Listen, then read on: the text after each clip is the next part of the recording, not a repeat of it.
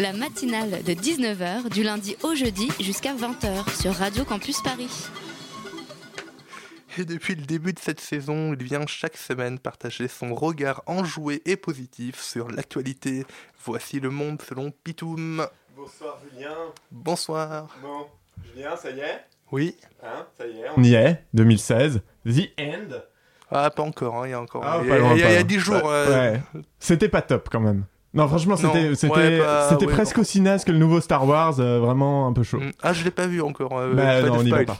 Nous sommes très exactement 111 ans et 12 jours après la loi de séparation des églises et de l'État, et dans ton pays, on continue d'appeler un prêtre tué dans sa paroisse un attentat et des, musulm- des musulmans assassinés par balle dans une salle de prière, une fusillade. Bonjour.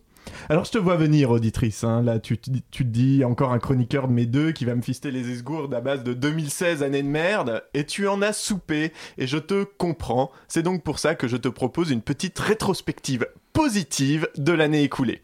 Parce que, comme le dit Brian, il faut prendre la vie du bon côté. Janvier. Alors janvier fut plutôt sympa puisque la Corée du Nord aurait pratiqué un essai nucléaire, ce qui prouve que même affamé, l'homme est capable d'inventer des outils pour s'annihiler. Côté attentat, rien à signaler, Ouagadougou, Jakarta et Istanbul ne sont pas des villes occidentales. Février, la Saint-Valentin, c'est probablement le jour qui nous reste où l'on est encore content de se faire sauter, sauf à Ankara où une bombe a explosé. Mars, la Turquie porte fièrement les couleurs de la non-Europe face aux pays du Moyen-Orient en étant touchée par un troisième attentat. Ah non, non, non, pardon. Non, on s'en bat les gonades en fait. Des attentats en Belgique nous occupent. Mais les Belges gardent la frite. Oui, non, à la limite celle-là. À Paris, une foule de bénévoles décide de réhabiliter la place de la République, lieu historique laissé vide et à poil par un architecte probablement nostalgique de l'URSS. Grâce à ses joyauderies, elle reprend des couleurs et sert enfin à autre chose que des concerts énergie pour la fête de la musique. Avril. Alors avril, lancement d'une nouvelle télé-réalité. Hein. Salah Abdeslam Ah, est filmé avait longtemps, 24 ouais. heures sur 24 dans sa cellule, dans sa cellule haute sécurité de Fleury-Mérogis. Les Français se passionnent pour la nourriture et le mobilier carcéraux, une belle preuve d'engagement citoyen. Mais des jeunes gens au service de la nation se proposent spontanément comme cible pour tester l'efficacité des, des tasers, flashballs et autres grenades de désencerclement de la police nationale, toujours dans l'optique de lutter efficacement contre le terrorisme, une union nationale qui crève littéralement les yeux.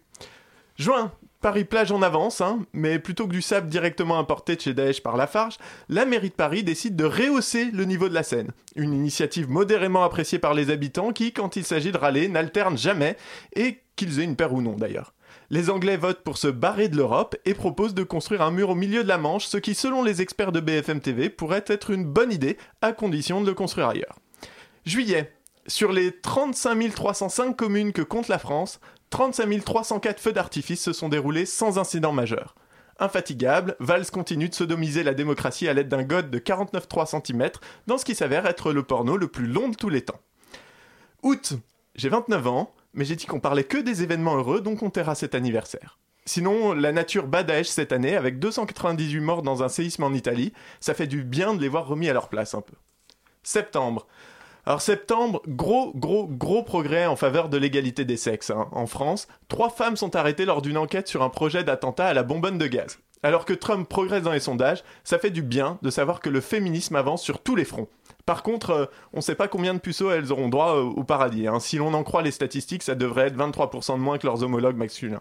Et François Hollande reçoit le prix d'homme d'État de l'année, et ça, c'est quand même rigolo. Octobre, coup dur pour la déforestation, la jungle de Calais est rasée. Mais bonne nouvelle, le CETA est signé entre le Canada et l'Europe. Un grand pas pour le libéralisme et un grand pied au cul pour les peuples. Novembre. Novembre, la primaire de droite remporte un franc succès, qui prouve une fois encore l'amour profond que les Français ont pour la politique, la démocratie, les réactionnaires et l'intolérance. Décembre. Décembre, Christine Lagarde, condamnée sans application de peine dans l'affaire Tapi, est renouvelée pour 5 ans à la tête du FMI. La Syrie réussit son comeback dans le top 5 avec son single Alep. Berlin a enfin son attentat et des gens sont checkpoint Charlie. Mais en vrai, la plupart des humains ont traversé l'année comme ils commenceront la prochaine, invisibles et oubliés. Heureusement, heureusement, si 2016 jusqu'au bout nous pèse, 2017 devrait rimer avec raclette et franchement, bah ça pète. Ah bon, voilà une bonne idée, une bonne raclette. Là, le 21 décembre, fait un peu froid. Voilà. Voilà, on va finir ça. Voilà, vive la Savoie. Et on continue. La matinale de 19h le magazine de Radio Campus Paris. Du lundi au jeudi jusqu'à 20h.